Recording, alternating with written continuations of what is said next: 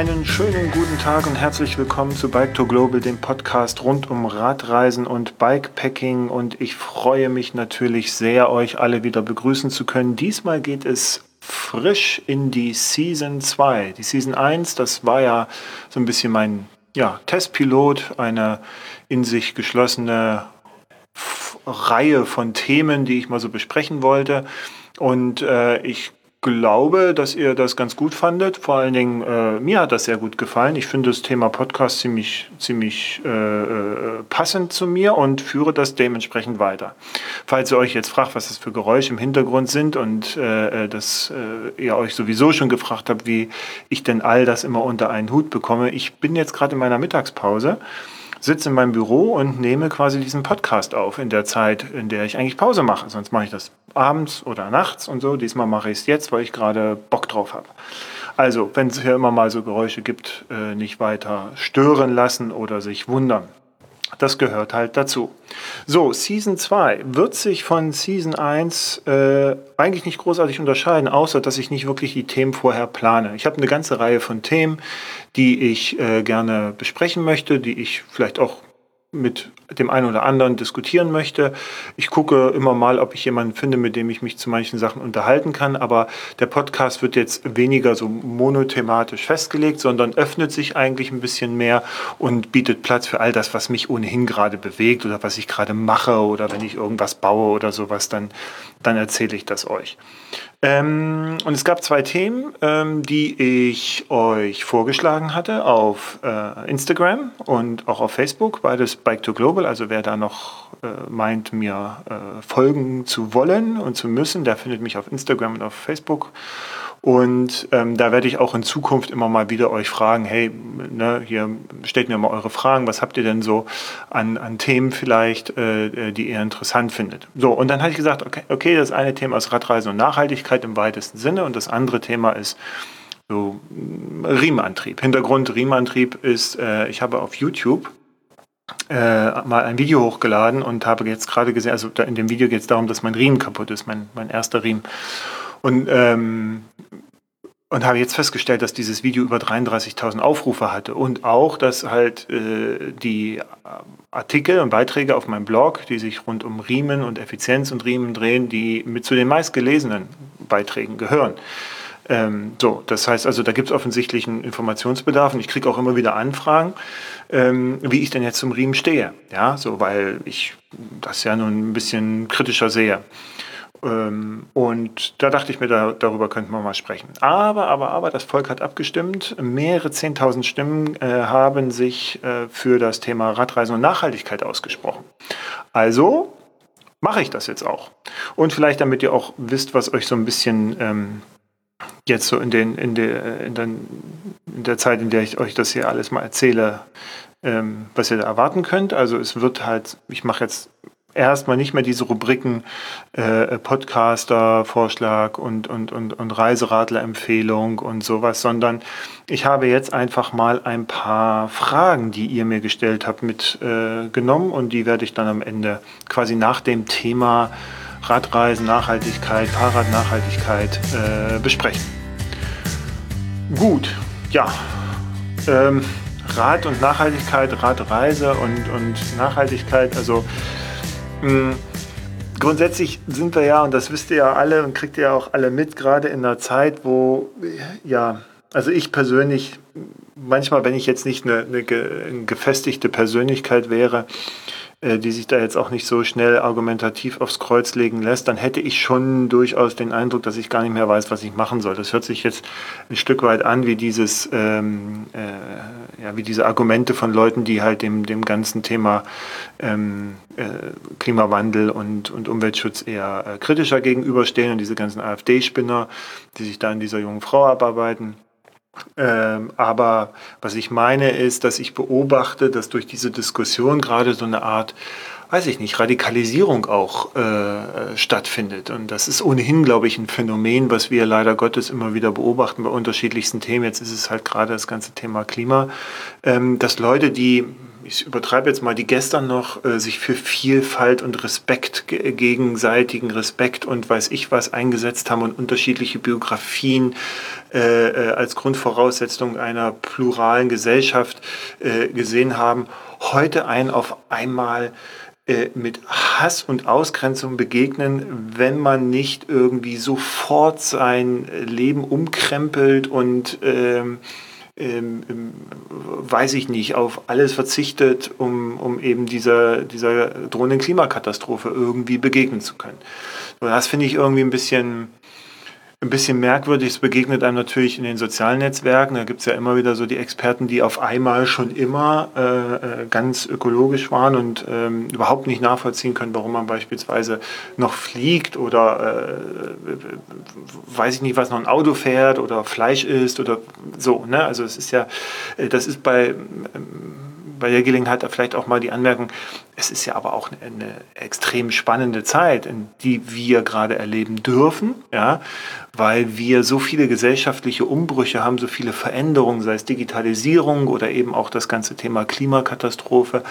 Ähm, das verändert uns als Gesellschaft. Und ich finde es natürlich spannend zu sehen, wie, wie Menschen reagieren, ja, wie, wie, äh, wie Gesellschaften reagieren, wie bestimmte Meinungsgruppen miteinander agieren in, angesichts dieses Drucks und dieser Krise. So, das, was wir jetzt gerade sehen von der Bundesregierung, ist, ich glaube, da äh, haben wir relativen Konsens, dass das eher so äh, ja, eine, eine ziemliche Pleite ist. Und ähm, ähm, gut, am Ende liegt es dann offensichtlich an uns. So, und das ganze Thema Fahrrad und Nachhaltigkeit und Radreise und Nachhaltigkeit soll jetzt nicht oder möchte ich jetzt nicht so mit euch diskutieren, so nach dem Motto, oh, also wenn ihr, äh, ähm, also es gibt nur diesen einen Weg und ihr müsst jetzt das und das und das machen und ihr dürft nicht mehr das und das machen. Naja, ich bin völlig, völlig weg davon. Ich schreibe niemandem irgendetwas vor, das ist mir auch relativ egal und um es gleich auch nochmal von Anfang an zu sagen. Ich fahre nicht Fahrrad aus ökologischen Gründen. Ich würde sogar sagen, das ist mir völlig wurscht. Ja, also nicht Naturschutz und Ökologie und weiß ich was alles, das ist mir natürlich wichtig, aber deswegen fahre ich nicht Fahrrad. Ich fahre Fahrrad, weil ich es mag und weil ich es kann. So, also das ne, nur falls der Eindruck aufkommen könnte, dass ich Fahrrad fahre, weil ich irgendwas retten will. Nee, das ist mir völlig Banane. Ich will das natürlich retten, aber nicht durchs Fahrradfahren. Ich glaube auch nicht, dass Fahrradfahren da immer der, der richtige Weg ist. Und ich habe eine absolute Aversion gegen jeglichen Aktionismus, äh, äh, was auch das Fahrradfahren und in Verbindung mit Umweltschutz angeht. Also ähm, wo ich Pickel kriege, äh, ist immer, wenn es dann so Sachen gibt, so Fahrradfahrer sind die besseren Menschen, weil, ja, so, oder dann diese Aufzählung, äh, warum Fahrradfahren jetzt, äh, äh warum Fahrradfahrer überhaupt äh, alles überleben würden äh, und Autofahrer nur noch Idioten sind und dumme Schweine und so. Also diese Art von Ausgrenzung mache ich nicht mit. Ähm, dann, äh, also ich glaube auch nicht, dass das wirklich zielführend ist und dass uns das gegenseitig hilft. Was ich aber gerne mit euch diskutieren möchte, sind zwei Aspekte. Einmal das Fahrrad an sich in Bezug auf Nachhaltigkeit und das Radreisen an sich und in Bezug auf Nachhaltigkeit, was da so gerade passiert. Ich habe sehr viel gelesen, ich habe mir versucht, eine Meinung zu bilden. Man kriegt eigentlich immer für jede Frage, die man sich stellt, kriegt man irgendwie acht Antworten und man findet auch immer wieder Studien, die sich gegenseitig widersprechen. Also im Kern ist es, ähm, äh, sind es wahrlich goldene Zeiten für Populisten, weil sie, äh, ja, sie können schalten und walten und äh, wer da jetzt nicht, wie gesagt, mit halbwegs Struktur und einem klaren, ähm, klaren Blick drauf und ein, ein bisschen auch Verständnis, wie man wie man bestimmte Sachen lesen und werten und hinterfragen muss, daran geht, der ist da natürlich äh, noch viel mehr verloren, als ich es jetzt vielleicht bin. So, Fahrrad und Nachhaltigkeit, vielleicht dieser erste Teilbereich. Worum geht es mir da? Mir geht es darum, dass wir mal den Blick auf das Fahrrad an sich werfen.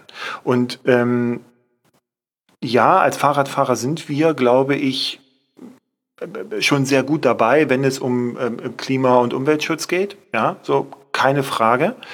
Und ich möchte hier auch kein Whataboutism haben. Also Whataboutism ist letztendlich äh, Argumente durch noch andere äh, äh, sach- und fachfremdere Argumente zu entkräften. Also ein Beispiel jetzt hier, wenn ich sage, jo, das Fahrrad ist aber gar nicht so ähm, ökologisch, wie wir uns das vielleicht vorstellen, ne? beziehungsweise müssen wir da genauer hingucken. Das ist auch letztendlich so ein bisschen die These und der Tenor dessen, was ich jetzt euch erzählen werde. Wir müssen da genauer hinschauen.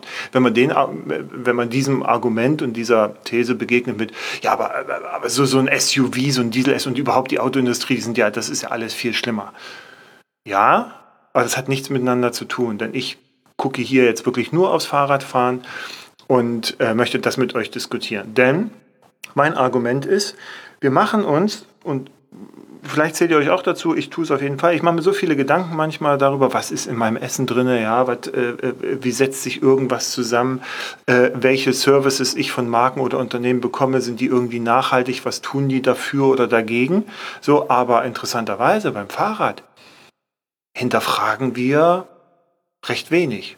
Also eigentlich kaum was. So, und es gibt aus meiner Sicht sehr viel, was wir dahinter fragen sollten, beziehungsweise näher betrachten sollten. Es ist natürlich das umweltfreundlichste Fortbewegungsmittel. Und wir sind ja quasi auch als Fahrradfahrer so aktive Umweltschützer. Ne? So, das ist ein prima Image, da haben wir uns ganz gut mit eingerichtet und das äh, stimmt sicherlich.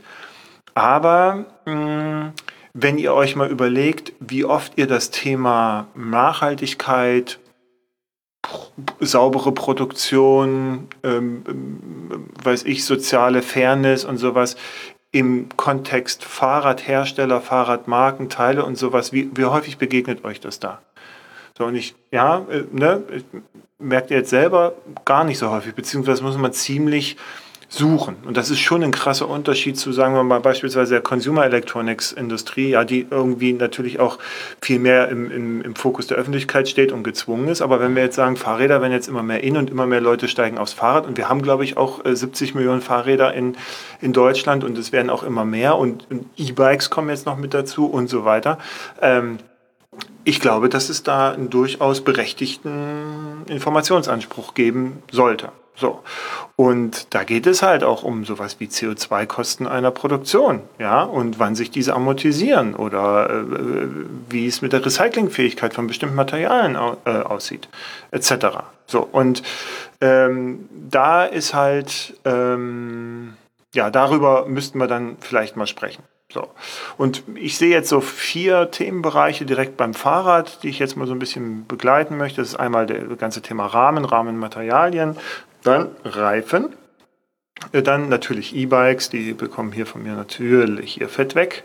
Das meine ich jetzt aber äh, liebevoll natürlich, äh, selbstverständlich. Und dann überhaupt nochmal so Teile. Und am Ende habe ich nochmal einen Vorschlag, wie wir vielleicht dem begegnen können. Und dann kommen wir zur Radreise und Nachhaltigkeit. So, also Rahmen. Äh, Im Kern kann man ja sagen, okay, es gibt halt Stahl, es gibt Alu, es gibt Carbon. Ähm, und ja, ich weiß, es gibt auch noch Bambus und so, aber das sind jetzt eher, äh, da bewegen wir uns arg in der Nische. Aber äh, allein schon bei der Wahl des Rahmenmaterials äh, trifft man ja schon eine Entscheidung. So.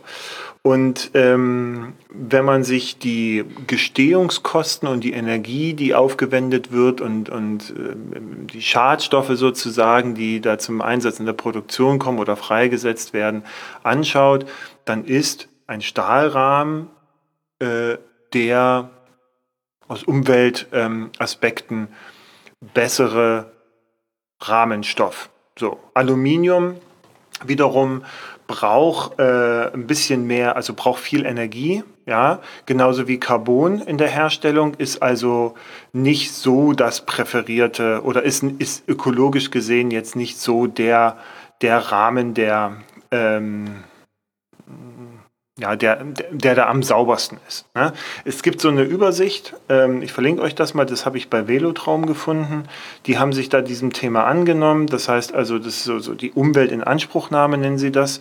Äh, das Stahl eben, wie gesagt, da am, am die, die geringsten Werte aufweist, also am wenigsten die Umwelt in Anspruch nimmt. Aluminium und, und Carbon äh, sind da beide eher ein bisschen mehr dabei. Zum Beispiel verbraucht äh, die Herstellung eines Carbon- oder Aluminiumrahmens sehr viel mehr Wasser als ein Stahlrahmen. Der Materialaufwand ist äh, bei Carbon und Aluminium höher, sogar bei Aluminium am höchsten im Vergleich der drei Rahmensachen. Äh, das Treibhauspotenzial, das ist hier ein Kilogramm CO2 angenommen, äh, angegeben worden. Das liegt halt beim Carbonrahmen am höchsten, dann kommt der Aluminiumrahmen, dann der Stahlrahmen. Und äh, der gesamte Energieaufwand für die Herstellung ist eben auch bei Stahl am geringsten und äh, dann Aluminium und dann Carbon. Also ähm, da sieht man dann schon, wenn ihr also Wert drauf legt, dass es, äh, dass es von einem ökologischen Aspekt her äh, das Fahrrad auch gut mitmachen soll, dann ist sicherlich der Stahlrahmen äh, der, ja, die beste Lösung. Jetzt muss man natürlich schauen, der, der, der, entsteht ja nicht irgendwie, ja, und der steht ja auch nicht irgendwo hier vor der Tür, sondern die ganzen Rahmen werden eigentlich meistens auch in Taiwan ähm, äh, produziert. Ja, ein, geringer Teil. Also ich, äh, ich, ich versteige mich jetzt mal zu der These, dass wir 95 Prozent aller Fahrradrahmen in Deutschland sind normale Standard-Serienmodelle und werden halt in den Fabriken äh, in Asien gefertigt. So. Qualitativ ist das keine Frage. Ja, die sind super. So. Und da kann man natürlich je nach Preispunkt, aber äh, also das ist, die Zeiten sind eh vorbei, wo äh, Asien synonym für billig war, ne? zumindest was jetzt so die Fahrradindustrie angeht. Ähm, aber ähm, wir haben natürlich auch sehr dann wieder Transportkosten, dadurch wieder CO2-Entstehung. Äh, und wir haben dann vor allen Dingen auch einen, einen Punkt, äh, der ebenfalls gar nicht besprochen wird, wenn es um Fahrradproduktion geht, ist nämlich die, ähm, die Situation vor Ort in den Produktionen. Das wird ja vor allen Dingen in der Textilindustrie. Ne? Da sind wir total hinterher. Wo kommt dieses 5-Euro-T-Shirt eigentlich her? Ne? Ich möchte das gerne wissen, wo, äh, ob die in Bangladesch äh, eben da auch äh, Frischluftzufuhr haben in den äh, Nähereien, wo mein T-Shirt gebaut wird. So. Und bei Fahrrädern, das interessiert uns nicht. Müssen die da im Akkord irgendwas zusammenschrauben? Müssen die im Akkord irgendwas schweißen? Müssen die im Akkord irgendwelche Laufräder einspeichen? Oder äh, weiß ich nicht. Ja, aber so, darüber reden wir nicht. Und darüber gibt halt auch nicht wirklich jemand Auskunft. Ne? Es wird dann, wenn überhaupt, wird immer mal so wahr gesagt, ja, ja, gucken da, dass dann so die Leute, äh, dass es denen da gut geht und dass sie auch was essen können und so. Also, ähm, hm, ne? also ihr merkt schon, da sollte man vielleicht ein bisschen, ähm, ein bisschen näher hinschauen. So, das war der Rahmen. So, ähm, ein Argument, und zwar sage ich euch das jetzt, weil ähm, ich werde mir einen Carbonrahmen zulegen. Ja, jetzt ist äh, quasi meine gesamte Glaubwürdigkeit ist jetzt völlig im Eimer, aber die war vorher auch schon nicht da, was jetzt zumindest äh, Nachhaltigkeit und Ökologie angeht. Aber jetzt ist sie, glaube ich, endgültig im Eimer. Ähm, und ein Argument gegen Carbon äh, ist ja oft äh, gewesen, einmal, ja, das ist ja Sondermüll. Ja, nee, das ist es rein fachlich nicht. Ich habe mich da jetzt beim Umweltbundesamt informiert, ich habe mich da jetzt bei irgendwelchen Materialleuten informiert. Also Carbon an sich ist per se jetzt kein Schadstoff. Ja, der wird normal wird er verbrannt und der wird auch äh, äh, also Schadstoffreste frei verbrannt, weil die haben natürlich Filter, ja so und ähm, ähm, das Ding ist halt nur, du brauchst recht viel Energie, um das Zeug wieder richtig zu verbrennen soweit ich das, Entschuldigung, soweit ich das verstanden habe. Ne? Also korrigiert mich da gerne, wenn jetzt hier voll der, voll der Materialkunde äh, äh, Nerd da unter euch, liebe Hörer, dabei ist, dann, dann sagt mir Bescheid. So, aber ähm, das, was, was jetzt gerade stattfindet, ist, und das fand ich mal ganz interessant, ähm, es gibt aus Carbon werden schon seit vielen Jahren einige ähm, äh, Produkte gefertigt, wie zum Beispiel Windräder, Autokarosserien, weiß ich, Fahrradrahmen sind da jetzt eher, also wirklich im, im geringeren Maße Flugzeugteile, äh, ja, so und, und, und Kabinen und sowas. Ähm, also Carbon macht schon Sinn und, und hat schon, äh, hat sich da auch massiv verbessert. Also ich habe jetzt zum Beispiel auch in der letzten äh, Radblock Rundfahrt könnt ihr euch angucken, ist gleich der erste Beitrag, ist ein Video, wo sie mal die Widerstandsfähigkeit von einem Alurahmen versus einem Carbonrahmen, einem modernen Carbonrahmen äh, zeigen. Also da ist schon enorm viel passiert. Man hört ja immer noch mal so diese Geschichten, oh Gott, Carbon, also wenn du den irgendwann die Laterne anlehnst, dann ist die innere Struktur gerissen und so. Nee, vergesst es. Also das Zeug ist jetzt schon, das ist ordentlich und nicht umsonst fahren sehr, sehr viele Endurance- und Hardcore-Bikepacking-Rennfahrer mit Carbonrahmen. Ne? So, auch weil leicht und weil sehr widerstandsfähig. Egal, ich schweife ab. Ähm, viele dieser Stoffe äh, ähm, und, und, und Produkte sind gebaut worden. Tatsächlich ist aber das Gesamtmüllaufkommen von diesen Carbon Produkten gar nicht so hoch. So, das geht also momentan, ne, das steigt jetzt natürlich, weil sie das jetzt auch erstmal alles gebaut haben. So, Carbon wird auch immer mehr zu einem Stoff, der verwendet wird. Das heißt also, irgendwann stellt sich ohnehin die Frage, was machen wir eigentlich mit diesen ganzen Carbon-Sachen? Es gibt da nochmal zwei Aspekte. Einmal, Carbon äh, Verschnitt sozusagen, also wie viel Verschnitt bei der Produktion eines, was ich sagen wir mal, Fahrradrahmens entsteht, also wie viel Zeug muss ich weghauen. So, äh, das ist nochmal ein Indikator. Da sind sie wohl auch viel besser geworden in der Produktion. Das heißt, es ist kaum noch Verschnitt oder wenig Verschnitt. Ja.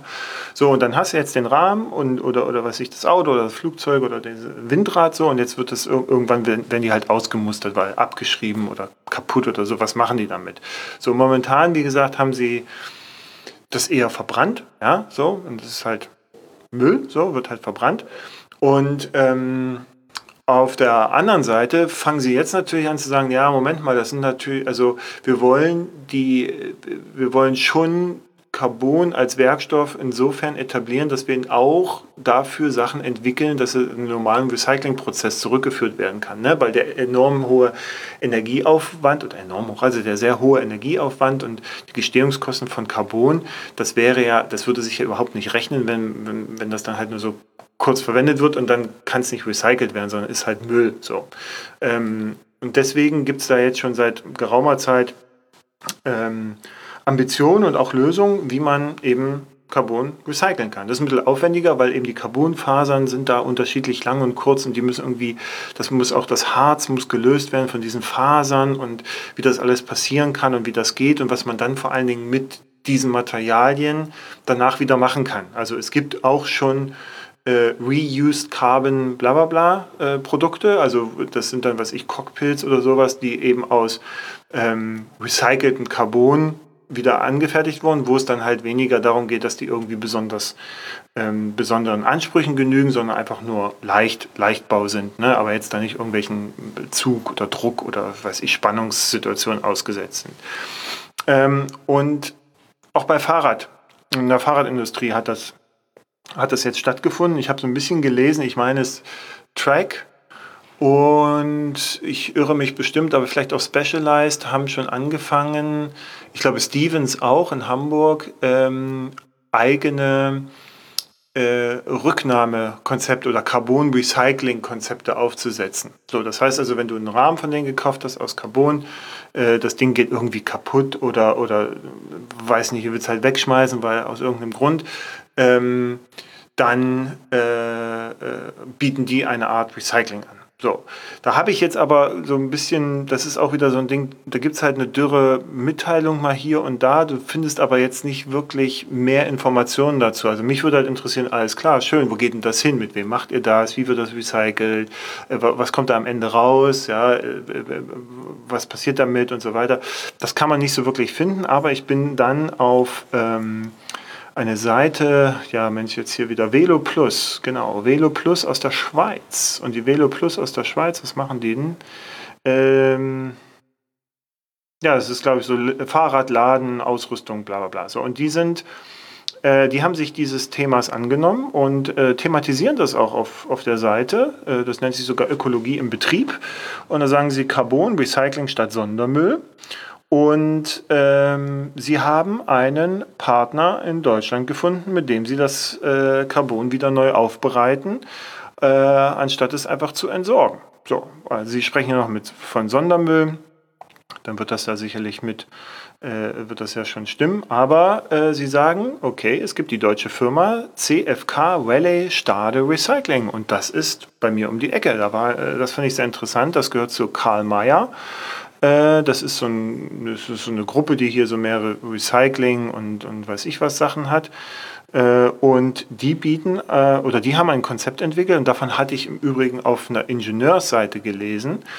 Ähm, ähm, die haben ein Konzept entwickelt, dass sie Carbonfasern recyceln können. So, und äh, diese Velo Plus, die nehmen zum Beispiel deinen Rahmen und so das alles kostenlos zurück. Also du musst nichts bezahlen, weil das Material an sich ist für die so wertvoll, ja, dass dieses Recycling durchaus Sinn macht. So, und ähm, diese, diese Recycling-Prozesse, das wird jetzt immer mehr, ja, und das wird, wird sich sicherlich auch noch weiter verfeinern und verbessern und weiß ich was. Aber äh, Sie haben natürlich mitgekriegt, Carbonfaser wird immer eine größere Rolle spielen und ähm, wenn wir durch Recycling an die bereits genutzten Fasern kommen, ist das äh, viel besser, als wenn wir das jetzt immer wieder neu bauen. So. Und äh, auch weil eben diese Berge, von denen ich eingangs sprach, also das ganze Zeug, was irgendwann mal ausgemustert wird von den Flugzeugen, Autos, äh, Windrädern, keine Ahnung, ja, ähm, Tennisschläger zum Beispiel, wusste ich auch nicht, ähm, das, ähm, das wären dann irgendwann mal Müllmengen, die, wo du sagst, okay, wenn du das jetzt verbrennst, das ist irgendwann mal total sinnlos. So. Und äh, deswegen steigt gerade so das ganze Thema Recycling bei Carbon. Das stimmt mich natürlich jetzt ein bisschen, ähm, ein bisschen positiver, was das ganze Thema angeht, aber ich wollte euch das mal mitgeben, denn man findet solche Informationen wirklich nur, wenn man echt lange, lange sucht und sich da durchwühlt und auch auf der Ingenieur.de und Recycling-Fachseiten und weiß ich wo so ein bisschen rumgräbt. Ne? Also, äh, wie gesagt, das ist das, was ich gefunden habe. Hinterfragt das gerne. Ja, also das ist auch wichtig, dass wir, dass, äh, dass wir da auch so viel als möglich wissen. Aber ich glaube, es ist nochmal eine Aufgabe eben auch an die Fahrrad- und Rahmenhersteller in dem Fall, dass sie darüber aufklären, ja, genauso wie sie es bei Aluminium machen sollten und genauso wie sie es bei Stahl machen sollten. Die müssen einfach da ein bisschen mehr sagen, woher der ganze Kram kommt und vor allen Dingen, wie sie es dann äh, recyceln wollen. Denn weißt du, was du mit deinem Stahlrahmen machst, wenn der defekt ist? Wo bringst du den hin? Was machst du mit dem? Was passiert mit dem? Also ich wüsste es jetzt nicht. So, ich würde jetzt vielleicht zum, ja, zum, zum Wertstoffhandel gehen und da mal gucken, so, was passiert. Aber so, Reifen, das nächste Thema. Ich habe mir das notiert unter dem Titel Die Hidden Sau am Rad. Also ich bin jetzt, äh, ich habe Antrieb, den, den, den Fahrradpodcast gehört, die letzte Ausgabe, und da machen sie immer Klingeln bei Klötzer. Das ist ein Redakteur beim Rennradmagazin und äh, unterhalten sich immer über irgendwas Technik, bla, bla. Und dann war jetzt so das Thema Reifen. Und da meinte dann der äh, Klötzer, ja, ist nicht ganz so einfach, das Thema. Ist vor allen Dingen schwierig, das Thema, weil für die Reifenherstellung, also nicht nur auf Erdölbasis, sondern eben auch Kautschuk, Naturkautschuk genutzt wird. Und um diesen Kautschuk zu gewinnen, das kann man synthetisch zum Teil machen, aber äh, in der Reifenproduktion, so wie ich es jetzt nachvollziehen konnte, spielt Naturkautschuk schon eine entscheidende Rolle, weil das eben dann doch besser ist. Und gerade auch bei Fahrradreifen, wo wir dann teilweise auch in äh, in bestimmten Mischungen arbeiten oder wo die Leute, äh, die, die Unternehmen in bestimmten Mischungen arbeiten, um einen bestimmten Mantel beispielsweise anbieten zu können. Ja? Ähm, also je, je, je besser die Mischung oder individueller die Mischung, desto individueller der Reifen, desto teurer auch der Reifen. So. Aber das funktioniert halt nur mit Kautschuk und um, das, um diesen Nachschub an Kautschuk äh, sicherzustellen, äh, braucht es Plantagen. Und diese Plantagen sind vor allen Dingen in Asien und diese Plantagen sorgen wohl auch, und da habe ich jetzt aufgehört, äh, äh, weil das der Klötzer sagte, dafür, dass da eben auch Wälder abgeholzt werden, damit man dort Kautschukplantagen errichtet, damit eben dieser weltweite Bedarf an Naturkautschuk gedeckt wird, um unter anderem Fahrradreifen zu machen. So, das ist wohl alles ein bisschen kritisch. Ähm, ich konnte das jetzt nicht belegen. Ich habe mich aber durch viele auch so Umweltseiten und sowas gegraben äh, und bei National Geographic und sowas gefunden, also die schon darauf hin, also das fand ich zum Beispiel interessant, dass dieses Kautschuk-Prinzip so ein bisschen wie das Drogenprinzip funktioniert. Also jetzt nicht mit Dealen und so, aber das sind halt so Kleinbauern, die haben halt ihre Hektar mit ihrem Kautschukpflanzen und die produzieren halt Kautschuk. Und das Ganze geben sie dann an einen verkaufen sie halt weiter und so weiter. Und dahinter stehen dann irgendwann mal die, die großen äh, Konzerne, die halt mit den Kautschuk Reifen bauen. So, ne? Und Bridgestone und Continental und weiß ich was und kaufen dann halt das ab. Aber das ist irgendwie auch nicht gesichert. Also es gibt wohl Verträge, aber es ist auch nicht immer gesichert und es hängt dann auch wiederum von den äh, jeweiligen äh, Bedingungen ab. Also was ist ein schlechtes Jahr, dann hast du halt weniger Kautschuk und so weiter. Also es ist so ein bisschen volatil, es ist wohl auch ziemlich anstrengend. So, und äh, darüber machen wir uns natürlich nie Gedanken, ne? weil für uns ist es ein Fahrradreifen. Und ja, ich weiß, es ist ja immer im Vergleich zu einem Auto, der hat ja gleich vier, ich habe ja nur zwei, darum geht es jetzt nicht. Wir wollen ja gucken, was so bei uns da gerade stattfindet und was wir vielleicht gar nicht so auf dem Zettel haben. So, und da sagt zum Beispiel das Umweltbundesamt, sagt, oh, ein, so ein Fahrradreifen ist ein komplexes Mehrkomponentenprodukt. So, und ursprünglich bestand das größtenteils aus Naturkautschuk und jetzt gibt es noch petrochemisch hergestellten Synthesekautschuk, also mit Erdöl, so, also auch da wieder ein Problem. Ähm, und es gibt noch eine Vielzahl weiterer Grund- und Zusatzstoffe. Um eben sowas wie eine Abriebfestigkeit, Luftundurchlässigkeit, Elastizität, Reißfestigkeit und sowas zu erzielen. Und da fängt dann diese Mischung wieder an, die dann jedes Unternehmen selber macht und dann, wir gehen ja nur in den Laden und sagen, ey geil, wir hätten gern diesen, diesen Mantel, ja, weil der ist halt, hat halt eine tolle Karkasse und äh, rollt mega und sowas, aber ne, damit so ein Reifen entsteht, brauchst halt so ein bisschen was. So. Ähm, und interessant fand ich, weil wir uns denken, ja, nee, der, das wird ja auch dann alles recycelt. Ja, es wird auch recycelt, äh, äh, keine Frage. Es ist wohl, ähm, also ist natürlich über die Jahre, ist es jetzt, die es halt schon Reifen gibt, ja, hat sich das natürlich äh, ähm, verbessert. Oder ist das professionalisierter? Ich erzähle euch gleich mal, weil äh, kommt ja nie drauf, wo das vor allen Dingen ein, äh, diese, als Recyclingprodukt eingesetzt wird. Ähm, aber das Umweltbundesamt sagt, jo, aber aufgrund der bestehenden Qualitätsanforderungen an die Reifen, die die Hersteller und wir natürlich haben, äh, erfolgt der Einsatz von Recyclingmaterial bei der Herstellung von Neureifen nur im geringen Umfang. So, das heißt also, äh, ähm, es, werden, äh, es werden eher Rohkautschukmischungen wieder genommen, die dann zu einem neuen Reifen gebaut werden. Und da ist wenig oder gar nicht Recyclingmaterial drin. Denn Reifenrecycling fand ich total interessant. Ähm, findet vor allen Dingen in der Zementindustrie statt.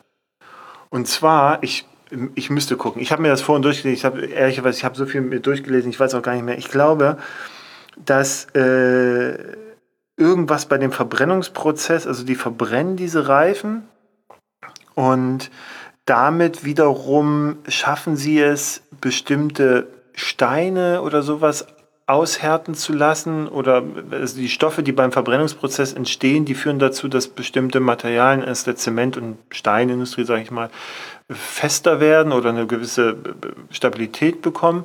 Und äh, übrig bleibt dann halt, bleiben die ganzen Drähte, die da drin sind. Und das wiederum geht dann in Metall ganz normal. So.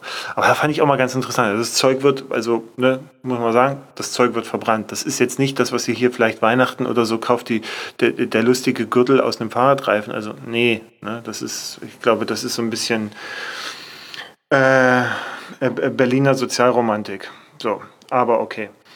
Ähm, so, also Naturkautschuk, schwieriges Thema. Ja. Äh, Herstellung ist nicht ganz so sauber, da kommen ja auch noch ganz viele chemische Substanzen mit rein. Das Recycling ist nicht so. Und was, ähm, äh, was jetzt aber, das fand ich ganz interessant, ist aber auch wieder, ja, also, es ist schon eine Diskussion, die über mehrere Jahre geht. Und die ist auch wiederum nicht so einfach, wie ich jetzt gelesen habe. Ähm, dann gab es mal vor ein paar Jahren die Meldung, ja, pass mal auf, also wir können das Naturkautschuk-Thema ein bisschen umgehen, weil wir haben ja Löwenzahn.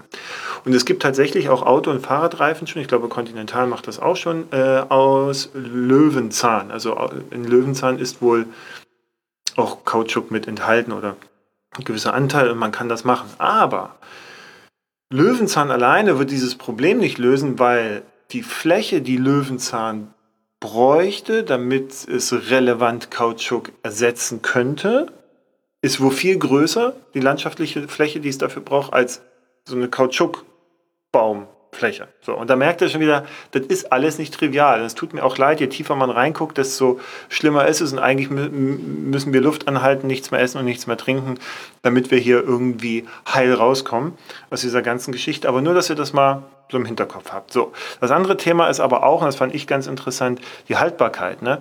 Wir akzeptieren ja sonst nirgendwo, wir gehen ja auf die Barrikaden, wenn so ein äh, Kopierer äh, äh, nicht mehr zehn Jahre lang hält. Ja, sagen wir, die scheiß Industrie, die verarscht uns doch nur, die bauen da irgendwas ein, dass, dass das immer kaputt geht.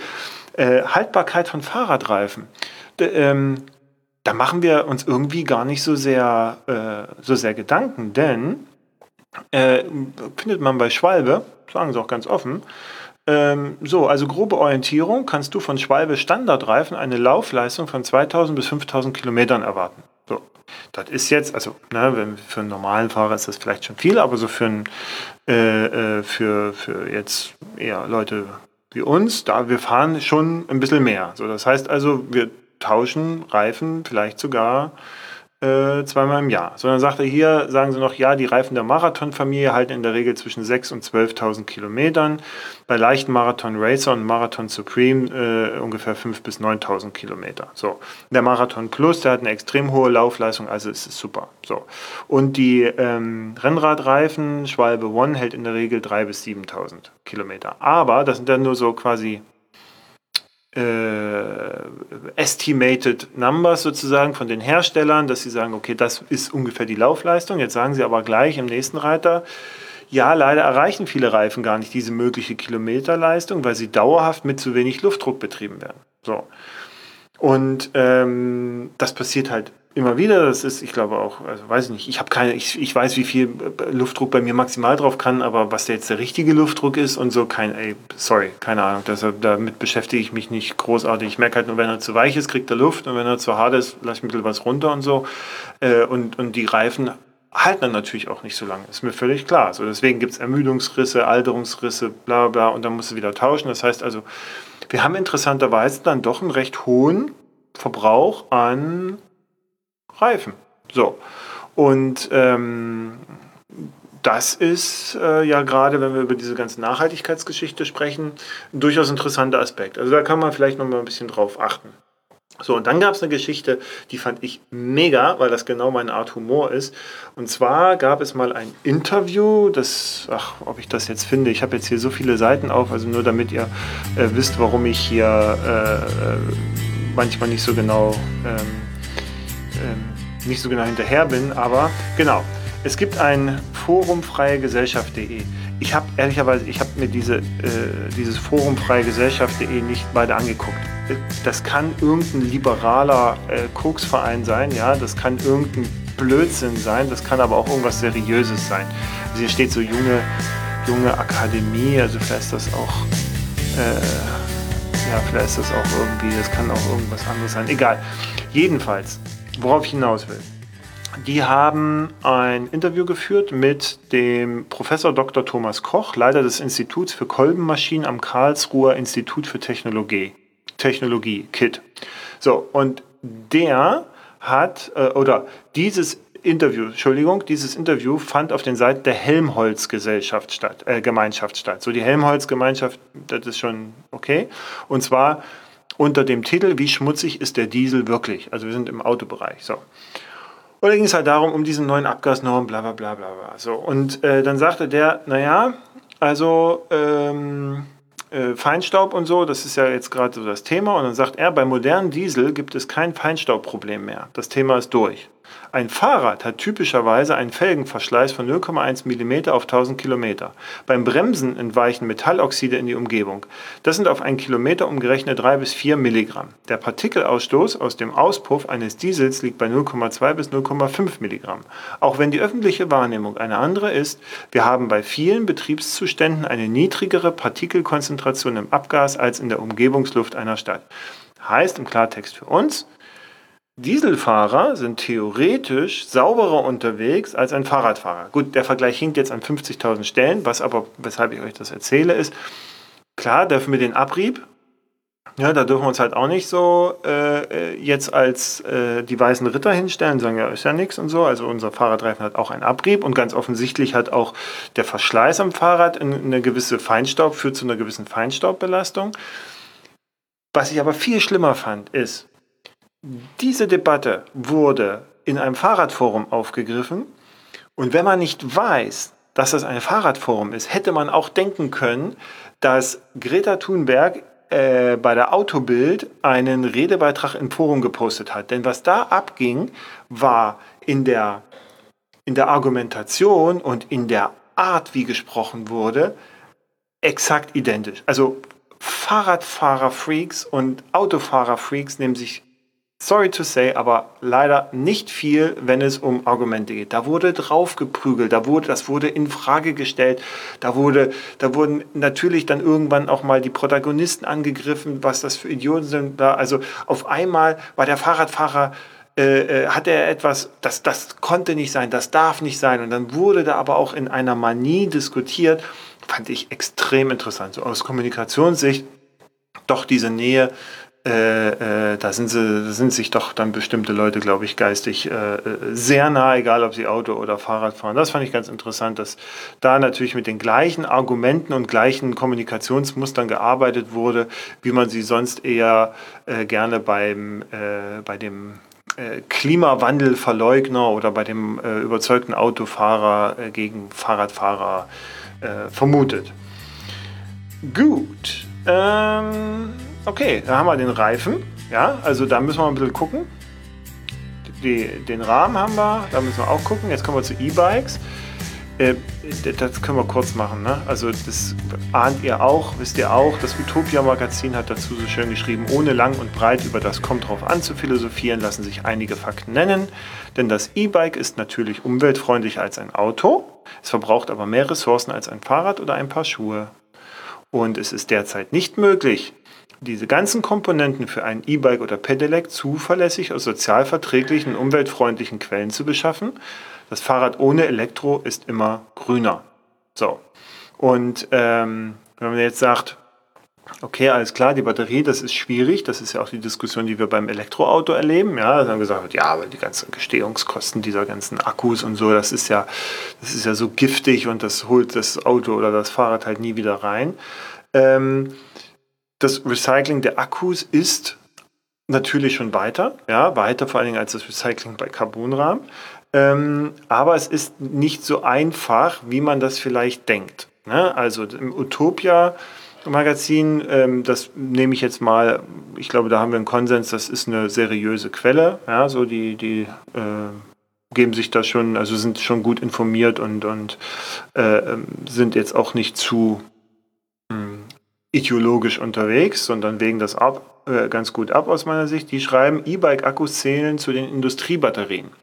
Und die gute Nachricht ist, dass die Importeure dieser Batterien zu dem Recycling verpflichtet sind. Sie dürfen also nicht einfach verbrannt werden. Thermische Verwertung, vielleicht für euch zum Hintergrund.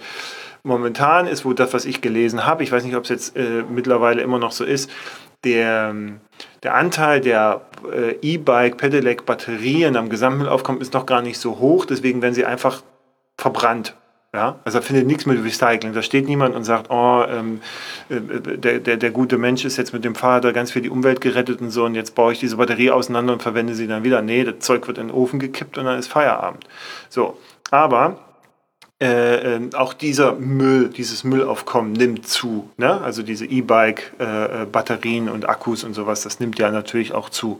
So, und deswegen dürfen sie natürlich ja, äh, das nicht einfach verbrennen aber auf der anderen Seite ist, dass diese Recycler quasi in, in einer sogenannten Recycling-Kategorie, die nennt sich sonstige Batterien, nur 50% recycelte Stoffe nachweisen müssen. Das heißt also, so wie ich es jetzt verstehe, ähm, dass äh, sie sagen müssen, sonstige Batterien ist wie so ein Akku und davon müssen sie 50% nur quasi recyceln. Das müssen sie nachweisen. Diese Quote ist derzeit auch kaum zu steigern, meint das Utopia-Magazin. Das heißt also, es gibt offensichtlich technologische oder weiß ich was für Gründe, die dem entgegensprechen, die Recyclingquote höher als 50 Prozent bei diesen Batterien zu machen. So, die anderen 50 Prozent werden halt verbrannt. So. Okay. Und der Arndt Oehler, kennt vielleicht den einen oder anderen äh, äh, von euch von, von dem Magazin Fahrradzukunft. Der hat 2009, also zehn Jahre, schon vor zehn Jahren, hat er schon das mal ganz gut zusammengefasst. Ich glaube, das ist immer noch aktuell. Die Werbebotschaft, Fahrräder mit Elektroantrieb könnten dank geringer CO2-Emissionen helfen, das Weltklima zu retten, ist falsch. Auch die Werbung mit niedrigen Verbrauchskosten ist verlogen. Lithium-Ionen-Akkus sind in der Produktion teuer und energieintensiv. Lithium ist eine begrenzte Ressource, die nicht verschwendet werden sollte. Wer CO2 im Verkehr sparen will, sollte in erster Linie das Fahrradfahren fördern und nicht Radfahrern Zusatzantriebe schmackhaft machen. Hm, da können wir jetzt, glaube ich, ewig drüber diskutieren. Aber ich, der jetzt bald einen Carbonrahmen hat und äh, beruflich viel reist, halt jetzt hier mal lieber meinen Mund. Aber ihr könnt da gerne äh, was zu sagen, ehrlicherweise. Weil das finde ich, find ich spannend. Nochmal. Im Vergleich zu Auto, Flugzeug, keine Ahnung, ja, you name it. Klar, Fahrrad das kleinste Problem, wir sind da immer noch auf der sicheren Seite. Worauf ich hinaus will, ist das ganz offensichtlich, aber bei Leuten wie wir, die wir dann vielleicht auch Fahrrad fahren aus bestimmten ökologischen Gründen und Aspekten oder weil wir es jetzt auch, weil es jetzt auch gerade so propagiert wird als Lösung von allen Problemen und äh, Alzheimer, ja, äh, dass das Fahrrad da irgendwie alles kann, dann müssen wir aus meiner Sicht da trotzdem genauer hingucken. So, und dann müssen wir uns auch dessen bewusst sein, dass das vielleicht auch nur eine Brückentechnologie ist oder dass wir hier auch verbessern müssen, ja, oder anders denken müssen. So. Und das gilt auch für Fahrradteile, sonstige Teile ist dann der vierte Punkt hier. Ne? Also es wird oft aus Asien, Amerika das Zeug, äh, da wird es halt gebaut und dann wird es hierher gebracht. Und das heißt nicht, dass es Mist ist. Ich persönlich kaufe, und da hatte ich jetzt eine Diskussion auf Instagram mit, mit einem, mit einem äh, Follower-Fan oder wie auch immer man das da nennt, äh, der sagte, ja, also er möchte doch gerne auf mehr so auf so deutsche Komponenten fokussieren. Jo, es ist ein guter Ansatz, aber da fällt mir jetzt nicht viel ein. Ja? Also man kann sicherlich ein Fahrrad irgendwie aus rein deutschen Komponenten bauen. Ich will es nicht ausschließen, aber gerade bei Antrieb, ja, also so Kurbeln und so, da weiß ich nicht. Also so ein modernes Fahrrad, ne? Irgendeins wirst du schon zusammenkriegen, aber da ist halt viel, was, das wird halt in den USA gefertigt oder in, in Asien gefertigt und das kommt da halt zusammen. Also ein rein deutsches, könnte man mal gucken, ob das jetzt Sinn macht, ja, also auch in unserer globalisierten Welt und so, das, also, das, äh, das sei jetzt mal dahingestellt, ne, aber klar, Nachhaltigkeit durch regionale Produktion und sowas, das ja, also deswegen habe ich auch mein Reiserad, das ist ja ein Stahlrad, das habe ich bei Norwid äh, fertigen lassen, eben weil es 20 Kilometer weg von mir ist. Und ich glaube auch, dass die Rohre sogar äh, aus Deutschland kamen. So häufig kommen die Rohre ja sonst woher. Ne? Und also sind eben auch aus den asiatischen Stahlproduktionen und dann werden die, kommen die halt hierher und dann wird das halt gebaut. So. Aber die ganzen Teile, Griffe, Vorbauten, Sattel, äh, Sattelstützen, Schaltungskomponenten und so weiter und so weiter, das ist durch. Also SRAM ist jetzt noch, wenn du sagst Fichtel und Sachs früher noch, SRAM produziert ja auch noch in Deutschland, aber was die jetzt da genau produzieren, weiß nicht. Ich bin, glaube ich, im November mal bei SRAM, dann werde ich mich, werde ich mich damit mal beschäftigen, was sie da jetzt konkret noch produzieren oder ob sie jetzt Marketing und Vertrieb hier eher haben. Aber so, habt das im Hinterkopf, da fallen Transportwege an, damit fallen natürlich auch CO2-Kosten an. Das ist natürlich insgesamt gesehen wiederum ähm, äh, vielleicht minimal, aber das findet statt und das sind Verbrauchsgegenstände, Verschleißgegenstände und jedes Mal, wenn du dir halt eine neue Kette, einen neuen Belenker, einen neuen Griff und weiß ich was da ranschraubst, so, ist halt ein gewisser Impact. Er ist gering. Ja, machen wir uns nichts vor. Das ist alles, Fahrrad ist schon okay, das ist gering, aber wir wollten ja hier genau drauf gucken. So, und da kommen wir nämlich jetzt zu dem Thema, weshalb ich da so hinterher bin, immer zu sagen, nee, jetzt nicht vergleichen mit Flugzeug oder sowas, ist, ich meine, dass wenn wir, der, wenn wir sagen, äh, äh, und, und, uns ganz viele Gedanken machen, was wir essen und was der Nachbar macht oder wie der Müll getrennt wird und weiß ich was, dass wir das eigentlich jetzt auch mal langsam oder bei, beim Fernseher, ja, ich kaufe einen Fernseher oder einen Kühlschrank nach Energiemaßstäben, nach Recyclingmöglichkeiten, nach äh, sich formveränderten Schrauben, ja, die eben einfacher zu recyceln gehen, dann die Chassis der Fernseher und weiß ich was und beim Telefon achten wir, na gut, achten wir, glaube ich, beim Telefon, da sind wir sowieso, das ist noch schlimmer, da ist es uns doch völlig egal, Hauptsache die Performance stimmt. Ähm, aber so, und beim Fahrrad sollten wir vielleicht hingucken. Und ich hatte mal einen Vorschlag gemacht, der nannte sich Bicycle Sustainable Index. Eine Art Fahrradnachhaltigkeitsindex, der sich letztendlich aus zwei Komponenten zusammensetzt. Einmal so ein bisschen der ökologische Fußabdruck und einmal auch der soziale Fußabdruck. Also ökologisch, ey, was, was ist denn die CO2-Bilanz eines Fahrrades, ja? was du jetzt da gerade anbietest, lieber Hersteller. So. Und auf der anderen Seite, was ist denn eigentlich so der, der soziale Fußabdruck? Also was sind deine Produktionsbedingungen, wie sehen deine Zulieferer aus und so weiter. Also ein bisschen genauer hingucken. Ich meine, bei VD äh, verlangen wir das ja auch als Beispiel. Also die zertifizieren halt ihre ganzen Zulieferer, die sind da sehr transparent und machen das. Bei jedem Modeunternehmen, ja, sagen wir, nee, bei Sarah, da kaufen wir den, weil die das irgendwie nicht zertifizieren können oder nicht sagen können, die armen Leute in Bangladesch und so, da regen wir uns richtig auf. Da machen wir ganze Instagram, äh, äh, Facebook-Kampagnen gegen irgendjemanden. Aber beim Fahrrad, ist uns das völlig egal. Ja, Hauptsache es kostet 1499 Euro und da wird da halt nicht drauf geguckt. Wie ist denn das gebaut worden? Wo ist denn das gebaut worden? Was ist denn da dran? Äh, ähm, ähm was für einen Impact hat dieses Fahrrad? Nochmal, es geht mir nicht darum, dass das Fahrrad schlecht ist, ganz im Gegenteil. Aber ich glaube, dass es an der Zeit ist, dass wir das ein bisschen hinterfragen. Und ich bin mir ziemlich sicher, dass es Fahrräder gibt, die haben dann halt eine ein äh, Sustainable äh, Index von, weiß ich, äh, C oder D, wenn wir mal in so einem Energiecluster, äh, Energieverbrauchscluster bleiben wollen, dann gibt es welche, die haben halt A, weil sie halt regional hergestellt sind, weil sie halt einen Stahlrahmen haben, weil sie halt, äh, äh, weiß ich, etwas haben, was, was besser ist oder so oder schonender ist oder keine Ahnung. So.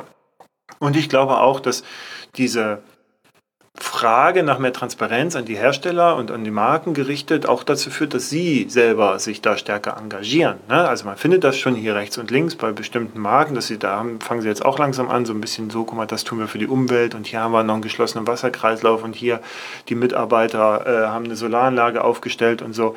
Ey, nice to have, aber was ist, also was konkret könnt ihr noch besser machen bei der Herstellung des Geräts, von dem wir glauben, dass es halt ein, elementaren Bestandteil, ein elementarer Bestandteil einer Mobilität der Zukunft ist. So. Gut, Fokus Radreise und Nachhaltigkeit jetzt, ne, nachdem jetzt Fahrrad und Nachhaltigkeit, jetzt Radreise und Nachhaltigkeit, da sehe ich halt gerade so ein bisschen diese, also auch schon fast militante Diskussion um Fliegen oder nicht. So, und ja, ich kann das verstehen, ja, so, aber das sind dann halt immer Argumente aus der Hölle. Das ist immer so, also ich, ich musste noch nie fliegen und ich sehe gar nicht ein, warum jetzt ihr alle anderen fliegen müsst. Das hat einfach auch damit zu tun, wir sind halt, weiß ich nicht, in Deutschland sind wir halt 80 Millionen Menschen und davon gibt es dann wahrscheinlich 80 Millionen unterschiedliche Biografien und, äh, und 80 Millionen unterschiedliche Gründe, warum jemand etwas tun muss und nicht. So, das ist jetzt keine Entschuldigung, gar nichts zu machen oder immer so sagen, ja, es geht halt bei mir nicht, sondern es geht mir einfach nur darum, dass man nicht von sich auf andere schließen kann. Ganz einfach. So. Und nur weil ich jetzt einen Komposthaufen in meinem Garten habe, heißt es nicht, dass der Nächste das gefälligst auch haben soll. Weil er es vielleicht nicht kann, weil er vielleicht keinen Garten hat oder weiß ich was oder nicht äh, auf seinem Balkon einen Komposthaufen eröffnen möchte. So, und äh, äh, das gleiche ist jetzt auch mit Fliegen hin und her. Ne? Da gibt es ganz gute, äh, also im, im, Radforum, ähm, also im Reiseradlerforum, rad-forum.de, gibt es gerade eine Diskussion, ähm, wie man das, äh, wie man damit jetzt umgeht, ja. Und äh, ich persönlich schließe auch nicht aus, dass ich äh, zu meinen Radreisen in Zukunft, da werde ich sicherlich noch das eine oder andere Mal ein Flugzeug nehmen. Ne? So, und ich würde ja auch gerne die Bahn nehmen, aber ganz ehrlich, ähm, ich mache das jetzt auch beruflich, dass ich mehr die Bahn nehme. Das funktioniert aus meiner Sicht auch ganz gut, aber mit Fahrrad, das ist die Hölle. Und das ist, ich glaube, jeder, der von euch äh, Fahrradtouren jetzt mal in Deutschland oder mal in Europa, ja, also du kommst, ich sage jetzt mal ganz platt, du kommst ja kaum aus diesem Land mit einem vernünftigen Fernverkehrszug raus, ja, in einer vernünftigen Zeit und kannst dein Fahrrad mitnehmen. Never ever. Ja, also allein schon nach, nach Dänemark, wo ich jetzt mit meiner Familie war, hätte ich da meine Fahrräder mitgenommen. Was da an Zügen ausfällt, überbucht ist oder gar nicht kommt oder weiß nicht, das kannst du nicht machen. Du bist mit vier Rädern und Gepäck, du bist völlig aufgeschmissen. Du brauchst überhaupt nicht zu probieren. Oder als ich jetzt aus Dresden zurück nach Hamburg gefahren bin mit dem Fahrrad, das ist ja, selbst wenn du eine Fahrradkarte hast, das ist ja, das ist ja Wahnsinn. So. Und das ist ein Thema, da kann ich mich, da, da, da kann ich jetzt egal was machen, ja, das, das muss sich woanders ändern muss ich vor allem bei der Bahn ändern oder bei der Fliegerei. Ich bin ja auch bereit, mehr zu bezahlen fürs Fliegen und ich bin absolut dagegen, dass Flugtickets 20 Euro kosten. Also da brauchen wir uns auch nicht drüber unterhalten. Das geht nicht. Und Kerosin muss besteuert werden. Natürlich muss es besteuert werden. Und das Zeug muss teurer werden, natürlich. Und Inlandsflüge, kommen wir auch gleich dazu, äh, äh, sollte man durchaus kritischer sehen. Ja, da gibt es Möglichkeiten. Mit Einschränkungen, ehrlicherweise. Also ich bin auch einer, der oft inland geflogen ist. Ich versuche das jetzt gerade im Zug zu machen. Das ist aber halt bei einer Entfernung von Hamburg nach München, Leute. Also äh, das ist teilweise dann auch äh, asozial, um es mal so auszudrücken. So. Und es gibt halt auch ähm, es gibt halt auch noch andere Aspekte. Und zwar interessanterweise, weil das ist natürlich gerne so genommen, ne, wenn man da irgendwo am Stammtisch oder auf Facebook unterwegs ist, sagt, ja, ja, fliegen die Schweine ja nur CO2 und sowas. Ja, nee. Ähm, es gibt ja mittlerweile einige Studien und Untersuchungen, die ja genau in so eine Umweltquote auch mit einberechnen, wie viel Infrastrukturveränderung sozusagen und Pflege und Maintenance weiß ich was alles gebraucht werden. Äh, äh, Wartung und, und irgendwann Entsorgung an, von Fahrzeugen und so weiter. Ähm, und da interessanterweise ist das Auto, ja, ist das eigentlich klimaschädlichste, weil es ist halt im, im es braucht sehr viel Infrastruktur, die ganzen Autobahnen, die ganzen Straßen, äh, das Ganze ringsherum. Das Auto an sich ist halt so aus einer Energieeffizienzsicht betrachtet nicht so wirklich effizient, ja, so, weil es häufig nur eine Person immer von A nach B bringt, aber anstatt vier, so. Ähm, auch der Zug ist zum Beispiel im Vergleich zum Flugzeug gar nicht so wesentlich besser. Also es gibt halt sogar Studien, die eben sagen, nee, der, also gerade also das Flugzeug ist besser als der Zug, weil der Zug äh, äh, zu hohe Begleitkosten hat. Der Zug äh, verändert die Landschaft, dann müssen Trassen gebaut werden, dann müssen äh, die Züge werden angeschafft, äh, der ganze Strom muss erzeugt werden, äh, Diesel wird verbrannt und so weiter und so weiter.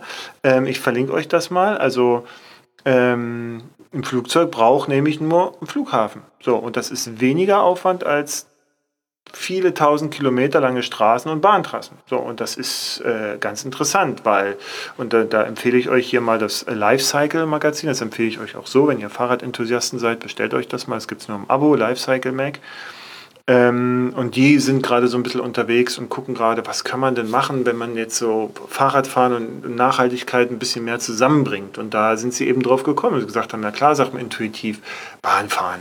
Ja, so, und das findest du auch in allen Foren. So, ja, fahr doch Bahn. Fahr doch mit der Bahn nach Skopje. Ja, mach das mal.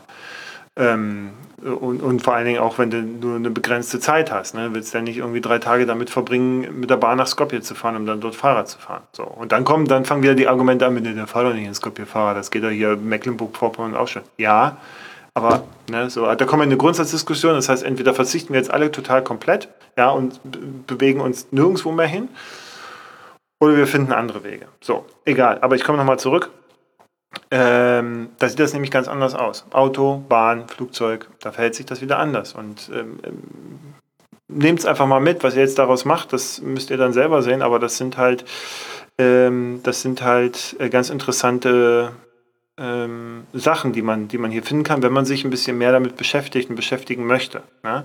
So, es geht da grundsätzlich ist eine, also egal ob Bahnfahrt oder Flug, die, der keinen Grund hat, ja, also einfach nur, ich will ja jetzt mal hinshoppen oder weiß ich was, ne, ähm, das ist de facto klimaschädlich. Ne? Also ob du Bahn fährst oder Auto fährst oder fliegst, ist gleich. So, ist sinnlos, ist sinnlos. Und Billigflüge müssen nicht sein. Ähm, so. Aus meiner Sicht Busse und Bahn, es gibt halt auch, ähm, es gibt halt auch eine gute Studie, warte mal, wo habe ich das hier? Das ist äh, Bahnfahren ist nicht so klimafreundlich wie gedacht, das ist das eine. Ähm, und da geht sogar hervor, dass, dass das Flugzeug sogar besser ist, was CO2-Emissionen angeht, insgesamt und Energieverbrauch als äh, ein Zug. Und äh, dann geht es auch um Emissionen im Personenverkehr. Und äh, da ist das, das, Auto natürlich und, und das Flugzeug so vorneweg, aber äh, zum Beispiel ist der Reisebus, hat weniger Treibhausgase, Ausstoß als der Eisenbahnfernverkehr ich auch nicht gedacht. Ne? Also der Linienbus wiederum hat wieder mehr, aber der Reisebus, der da halt irgendwie bei einer halbwegs, bei einer, was sagen Sie, Auslastung zu 60 Prozent und der Eisenbahnfernverkehr bei einer Auslastung zu 56 Prozent, da hat der Reisebus klare Vorteile. Ne? So, und das ist beim Bundesumweltamt, gibt es diese Emissionen im Personenverkehr und Emissionen im Güterverkehr Übersichten, kann man sich da runterladen. So,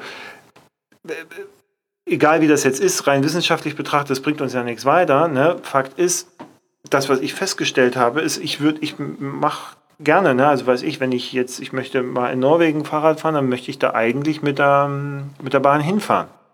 Das sehe ich noch nicht so, dass das alles so klappt, also auch in dem, in dem vernünftigen zeitlichen Rahmen und vor allen Dingen versuchen wir das Fahrrad mitzunehmen. Also wenn du das Fahrrad nicht mitnehmen willst, dann glaube ich, kommt man halbwegs gut durch, braucht halt trotzdem was.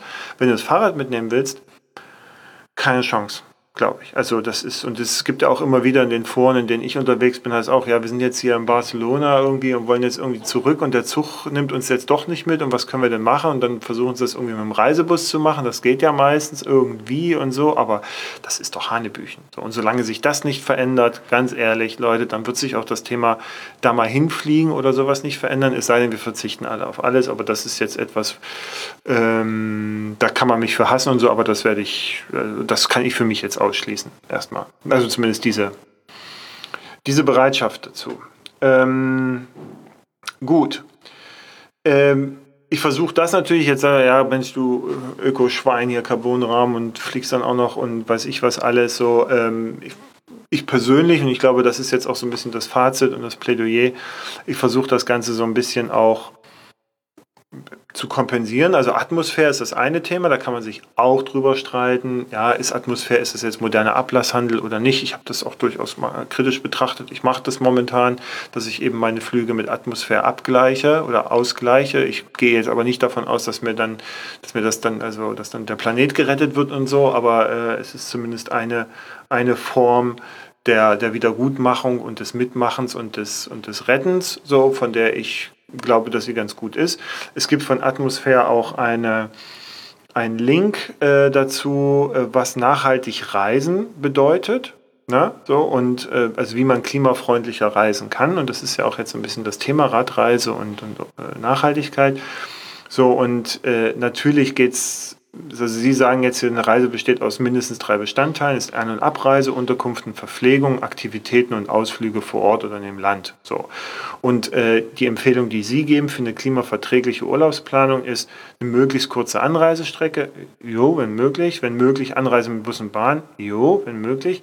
Und dann, äh, das ist vielleicht dann wieder für uns relevant, vor Ort die Region emissionsfrei per Rad oder Fuß erkunden, das tun wir. Ne, Urlaubsregionen mit gutem öffentlichen Verkehrsangebot vorziehen, Carsharing-Angebote prüfen, okay, wenn es relevant ist. Und bei der Wahl der Unterkunft auf Energiesparmaßnahmen, Ökosiegel, Bio, regionale oder auch vegetarische Küche achten. So. Ich persönlich glaube auch, dass wenn wir ein bisschen mehr auf Fleisch verzichten würden, äh, tun wir auch allen was Gutes. Aber das sind so ein paar Punkte, wo ich sage, ja, das passt eigentlich auf eine Radreise. Ja, mal, wenn, selbst wenn ich jetzt mit dem Flugzeug anreise, vor Ort bewege ich mich dann ja dann auch schon wieder äh, in einem Rahmen, der äh, eine gewisse Nachhaltigkeit dann ähm, gewährleistet. Ganz offensichtlich. Kann man auch drüber äh, sprechen, streiten. So. Also, Fazit, als Radfahrer sind wir, glaube ich, auf der richtigen Seite. Als Radfahrer, wenn wir das intensiver betreiben und auch täglich hier fahren und so, wir sparen CO2-Kosten ein im Vergleich zu Auto und weiß ich was. Ähm, wir sollten uns aber darüber im Klaren sein, dass wir jetzt hier nicht die weißen Ritter und die Umweltengel sind, sondern dass das, was wir da fortbewegen, äh, durchaus auch so ein bisschen noch zumindest unklare Seiten hat. Ich lasse mich da gerne belehren, wenn es dann nicht mehr so ist.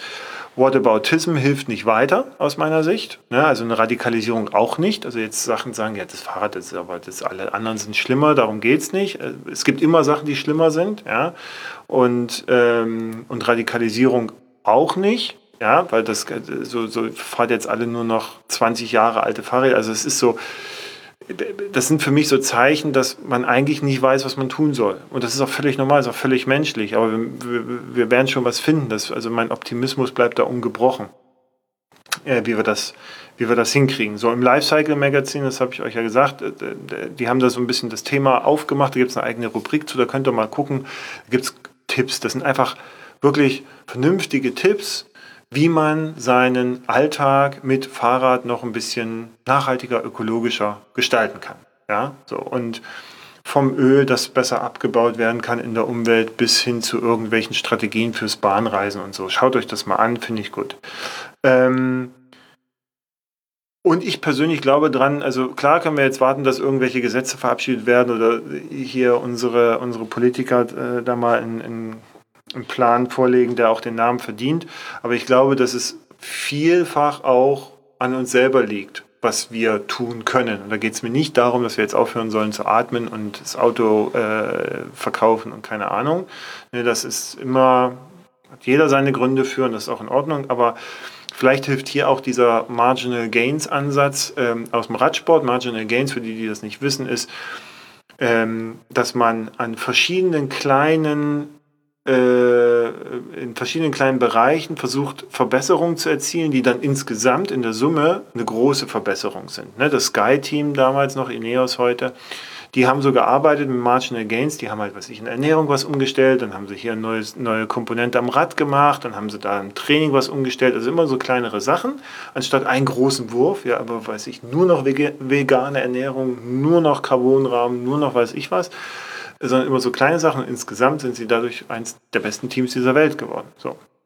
Marginal Gains, also hier mal gucken. Und da gibt es halt so, was ich sagte, weniger Fleisch essen, seine eigene Mobilität überprüfen, gegebenenfalls neu justieren, ja, also wer kann, das ist ja auch immer gesagt, aus meiner Warte, ich habe jetzt natürlich auch andere Mittel und Wege und Möglichkeiten als äh, der Nächste, ja, und, und ähm, kann eben da vielleicht auch anders reagieren oder eben nicht reagieren. So, das, da muss halt jeder mal so gucken, nimmt er vielleicht mal den Bus oder den Nahverkehr oder ein anderes Auto oder weiß ich. Also ich habe jetzt zum Beispiel, ich habe meinen Diesel äh, verkauft, obwohl ich nach wie vor glaube, dass der Diesel, äh, was den CO, die CO2-Belastung angeht, ist ungeschlagen, ja, und die Feinstaubsache war jetzt auch in Ordnung, aber ähm, das ist halt auch nicht mehr. Und ich habe jetzt einen Hybrid. Finde ich mega. Ja, so, das probiere ich halt. Ähm, und äh, weiß ich dann aber so Sachen wie Leitungswasser trinken, anstatt Plastikflaschen äh, mit Wasser irgendwie zu kaufen. Wenn es geht, unverpackt, guckt mal, vielleicht kann man da schon was machen. Mehr Radfahren und vor allen Dingen andere in Ruhe lassen, wenn sie äh, es nicht tun. Ja, also das ist halt so. Das ist, wir, wir Menschen aus meiner Sicht, das funktioniert leider nur so, dass man damit äh, trotzdem mit Respekt und äh, Verständnis aufeinander zugehen muss. Egal wie scheiße die Lage ist, anders kriegst du es nicht hin. Und ähm, eine Radikalisierung hat da jetzt äh, selten geholfen aus meiner Sicht. Aber gut. Und dann gibt es jetzt zum Abschluss diese Rubrik, äh, äh, meiner kleinen Rubrik, Rubrik äh, Radfahren, Nachhaltigkeit und ähm, was da alles so äh, noch geht, äh, habe ich noch zwei lustige Sachen. Das eine ist, ich bin auf eine Studie gestoßen äh, bei Harvard, glaube ich, Keys, irgendein Edu-Blog, sowas. Und der hat eine ganz interessante Theorie aufgemacht. Und zwar sagt er, ähm, was ist better, besser für das Klima? Fahrradfahren oder Autofahren? So. Und äh, wir würden natürlich sagen, natürlich ist das Fahrradfahren besser. Aber das ist zu, äh, zu vorschnell, denn Fahrradfahren kann einen größeren Einfluss auf, ähm, auf die Umwelt haben, als wir denken, denn es kommt darauf an, was man isst. Also, wenn du zu viel Fleisch isst und dadurch extra Kalorien durchs Fahrradfahren verbrennst, kann das zu ähnlichen Emissionen führen, wie als wenn du mit dem Auto fährst bei einer vernünftigen, der nennt es hier Good Fuel Economy, also bei einem vernünftigen, vernünftigen Fahrstil, ja, der halt nicht zu viel verbraucht. Das fand ich schräg. Das heißt also, wenn ich, äh, also unterm Strich, wenn ich ein fleischfressender Fahrradfahrer bin, der sich nicht darum kümmert, was er so isst, ist die Tatsache, dass das, was ich durch Fahrradfahren verbrenne, schädigt letztendlich, oder die Tatsache, dass ich Fleisch esse und was ich durchs Fahrradfahren verbrenne, äh, schädigt letztendlich mehr die Umwelt als der Autofahrer, der sich in dem Fall dann gesund ernähren müsste. So. Gut, ihr merkt, es wird immer verwegener und das meinte ich auch eingangs, wenn du da zu tief einsteigst, dann bist du irgendwann verloren. So, und dann, das ist jetzt wirklich die schlechte Nachricht für alle, die äh, sich jetzt gerade so darüber gefreut haben, dass sie als Fahrradfahrer dann doch nochmal so das gute Gewissen dieser Gesellschaft sind. Hm, während ihr das hört und vielleicht auf Facebook euch über das Klima- und Umweltverschmutzung beschwert, also äh, die, die Klimakatastrophe, und auf Twitter vielleicht darüber diskutiert und auf Instagram noch ein Bild hochladet und so, der größte Klimakiller oder sagen wir mal hier einer der größten Klimakiller ist leider das Internet. Und da ähm, gibt es auch äh, leider Gottes äh, schlimme Zahlen zu, denn bereits 2007 äh, findet sich in der Welt ein Artikel, dass der CO2-Ausstoß des gesamten Internets inzwischen so groß ist wie der des weltweiten Flugverkehrs. Und auch wenn jetzt ein paar Rechenzentren, äh, aus denen ja quasi unser Internet kommt, wenn man es jetzt mal so sagt, äh, auf nachhaltige Energie umgestellt haben oder, oder grüne Energien umgestellt haben, ist es leider immer noch so, dass es einen gewaltigen CO2-Abdruck auf unserem Planeten hinterlässt. Und da gab es jetzt auf Mimikama, das heißt also, die zuerst denken, dann klicken, also die die, diese Quelle ist, glaube ich, auch, ähm, auch äh, ohne Frage seriös, gab es jetzt einen Artikel, der sagte, die, die reine Computer- und Internetnutzung in Deutschland beträgt 24 Tonnen CO2-Emissionen pro Jahr. Das entspricht dem jährlichen Gesamtschadstoffausstoß von Kroatien. So, und interessanterweise, wenn man sich da jetzt nochmal so rein versetzt. Ne? Es ist zum Beispiel ökologischer, Netflix auf einem Tablet zu gucken als am Fernseher, weil das Tablet weniger Energie verbraucht. Nur mal so. Also, egal was ihr macht und vor allen Dingen, wenn wir jetzt zuhören und so, dann äh, ja, ist, ist alles schon verloren. Nur, dass ihr es wisst, Internet. Gut, dann äh, haben wir das Thema mal hinter uns gelassen und äh, besprochen. Ich hoffe, ja, eine Stunde, acht Minuten. Ähm, ihr konntet ein bisschen was mitnehmen und es war relativ interessant oder es war interessant. Also mir, ich fand es interessant, je länger ich darüber rede. Und dann hatte ich euch ja auch gesagt, ähm, ich habe euch ein paar Fragen und dann meine Antworten mitgebracht, so als, ja, sagen wir mal, Abschluss, Abschlusskategorie dieses, dieses Podcasts. Ähm, zuallererst möchte ich euch mal darauf hinweisen, äh, Fahrrad.de kennt ihr sicherlich, ist ja so ein Online-Versender da. Die machen seit einigen Jahren immer so eine Fahrradblock-Blockwahl. So. Und das ist jetzt in diesem Jahr offensichtlich auch gestartet. Ich habe das nie so aktiv verfolgt, es ist in jedem Fall ein Blick wert für euch. Ich verlinke euch das, weil ihr dort eine ganze Menge interessanter Fahrradblogs findet. Also die haben alles zusammengetragen in unterschiedlichen Kategorien. Kategorie Rennrad, Radreise, Bikepacking, wo ich jetzt unter anderem gelistet bin, äh, Verkehrspolitik und, und, und. Also äh, ich finde das immer eine ganz gute Ressource, wenn ihr da, könnt ihr euch so ein bisschen durchgucken und die werden dann auch irgendwann, glaube ich, in ein, zwei Wochen oder sowas mal eine Liste mit, mit den aktuellen äh, Punkten, ne, wie viele Stimmen haben jetzt welche Blogs schon bekommen, veröffentlichen. Da kann man sich prima durchklicken und so sich auch mal neue Blogs erschließen. Ähm, und wenn ihr möchtet äh, und, und, und meint, dass Bike to Global da ähm, gute Arbeit, dass ich gute Arbeit äh, mache und gemacht habe, dann könnt ihr da in der Kategorie Radreise und Bikepacking gerne ein, äh, ein Like hinterlassen. Ich glaube, nee, da muss man irgendwas machen. Müssen wir mal gucken. Ich glaube, man muss, äh, man muss den Blog auswählen und dann muss man irgendwie noch sagen, welchen Artikel man gerade gut findet und dann kann man, man kann auch was gewinnen und so. Aber ähm, ja, guckt es euch mal an.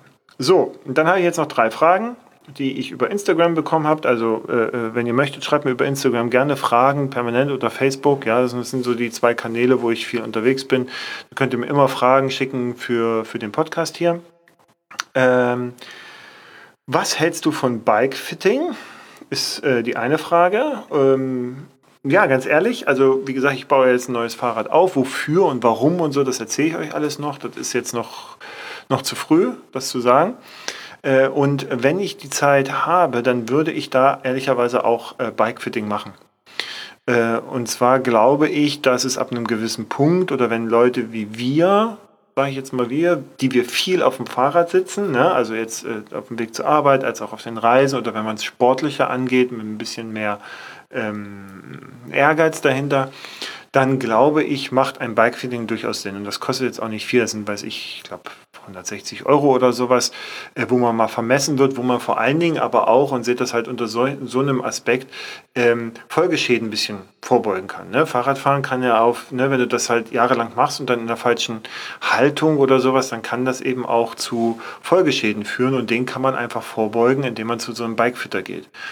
Und ich überlege das halt zu tun, bevor ich meine Gabel kürze dann und bevor ich, äh, ob ich da mit dem Sattel hinkomme und so, weil ich weil der Körper verändert sich natürlich auch mit zunehmendem Alter. Ich bin jetzt nicht so alt, aber ne, ich merke schon, dass ich ähm, gewisse, gewisse Veränderungen habe ich schon, ja, und, und äh, ob das noch alles so richtig ist, ob ich zum Beispiel tiefer muss oder höher muss, ob der Sattel und Lenker im richtigen Verhältnis sind, ähm, ob äh, äh die Art, wie ich, wie ich pedaliere, in Ordnung ist, muss man verändern, was an den Schuhen und so weiter. Also das kann ja da, kann ja da eben prima gezeigt werden und man kann dem auch prima vorbeugen. Äh, zum Beispiel, wenn, wenn du, weiß ich nicht, ich fahre häufig 50, 60, 70 Kilometer halt am Stück so und dann habe ich manchmal Rückenschmerzen, dann frage ich mir halt auch, okay, woher kommt das jetzt? Ne? So, und kann man das vielleicht, oder Taubheitsgefühle im Bein oder im Fuß, ja, so wenn du weißt, irgendwas ist, der Sattel klemmt irgendwas ab, aber du kriegst den Sattel jetzt nicht so ausgerichtet, woran liegt das? Liegt das vielleicht dann doch an etwas anderem? Liegt es vielleicht an den Pedalen oder keine Ahnung? Da ist das jetzt genau richtig. Also ich werde es machen, wenn ich die Zeit dafür habe, ähm, äh, werde ich hier in Hamburg zum Bikefitting gehen. So, dann noch eine, eine Frage. Hast du Angst vor dem Zurückkommen nach einer Tour? So, äh, nee, also habe ich nie. Ich weiß, es ist halt auch, ne, es wird auch viel diskutiert und ich frage das manchmal auch in meinen Reiseradler-Interviews, äh, die ich führe, so hast du mehr Angst vom Losfahren oder vom Wiederkommen? Und das ist dann halt auch unterschiedlich und viele sagen, glaube ich, auch ja vom Wiederkommen, wenn sie dann ganz lange unterwegs waren und ich glaube, das ist durchaus valide. Ich persönlich komme immer sehr gerne wieder. Also ich habe das an anderer Stelle auch schon mal gesagt und äh, auch mehrfach geschrieben. Ich bin, ich muss nicht aussteigen. Von was soll ich denn aussteigen? Ich habe hier, ich habe ein Bombenleben, ja, ich habe einen super Job, mir geht's gut. Ich habe keinen Grund, irgend, für irgendwas zu fliehen oder sowas, so dass, wenn ich zurückkomme, das irgendwie fürchterlich ist und ich lebe in einem wunderbaren Land, mir geht's richtig gut. Ich habe einen Reisepass, der mich in 200 äh, Länder einfach so einreisen lässt, ja, und ich, worüber soll ich mich beschweren, ganz ehrlich, ja, also äh, es gibt da keinen Grund irgendwie, ähm, zumindest Angst zu haben, wiederzukommen. Ich habe eine tolle Familie und äh, weiß ich nicht so. Außerdem, die letzte Reise, die jetzt so lange war, ähm, dass, ich, dass ich da überlegt habe, wie wäre es denn, wenn ich jetzt zurückkomme, das habe ich ja natürlich schon, ähm, das ist ja nun auch schon ein bisschen her, aber das war nie angstgetrieben oder nie äh, so getrieben, dass ich sage, oh Gott, und so mein Leben draußen äh, ist so viel besser als das Leben hier. Nee, es ist anders. Und natürlich sind es unterschiedliche Sachen, aber ich mache beides sehr gerne. Ich persönlich habe keine Angst vorm Wiederkommen. Ich habe auch keine Angst vorm Losfahren. Also da bin ich völlig unemotional. Das ist halt Teil meines Lebens. Rad, Radreisen sind Teil meines Lebens, genauso wie es Arbeit Teil meines Lebens ist, Familie Teil meines Lebens ist. So, das mache ich halt alles gerne. Und ähm, also ich muss auch sagen, es wäre aus meiner Sicht wäre es sehr bedenklich, wenn das Radreisen mein Leben ausmachen würde, müsste. Also das fände ich schwierig, ehrlicherweise, so aus pseudopsychologischer Sicht. Habe ich natürlich keine Ahnung, aber gut. So, und dann die dritte Frage, wie plane ich eine Bikepacking-Tour? Ja, im, im, Kern wie eine, äh, wie eine Radtour, nur dass du halt anders dein Gepäck verstaust. Und da empfehle ich ähm, meinen Podcast äh, Season 1. Da weiß ich jetzt nicht genau, ob in der ersten oder zweiten Folge, wie plane ich eine Radreise. Da findest du alle Infos, ansonsten auf meinem Blog, bike2global.de. Da findest du, glaube ich, auch alles in der Kategorie Tourplanung. Also da solltest du äh, keine Fragen mehr danach haben und falls du doch noch welche hast, dann kannst du mir die gerne konkret stellen. Aber eine Bikepacking-Tour äh, ist kein großer Unterschied zu einer Radtour. Die Strecke ist vielleicht anders und du nimmst vielleicht weniger mit, aber ansonsten leg los, hab Spaß und gut ist. Also äh, ja, Gut, drei Fragen waren das. Ich freue mich wieder auf eure weiteren Fragen. Äh, nächste Sendung. Sendung klingt schon wieder so gut. Mal gucken, wann ich schaffe. Jetzt bin ich erstmal eine Woche im Urlaub. Und wenn ich dann wiederkomme, dann habe ich vielleicht News und dann reden wir über das, was äh, jetzt für mich kommt, was die nächsten Monate bei mir bestimmt, weshalb ich auch so viel trainiere gerade und weshalb es auch ein anderes neues Rad gibt. Das alles erfahrt ihr dann und bis dahin seid gespannt. Ich freue mich auf eure Meinungen und macht es gut.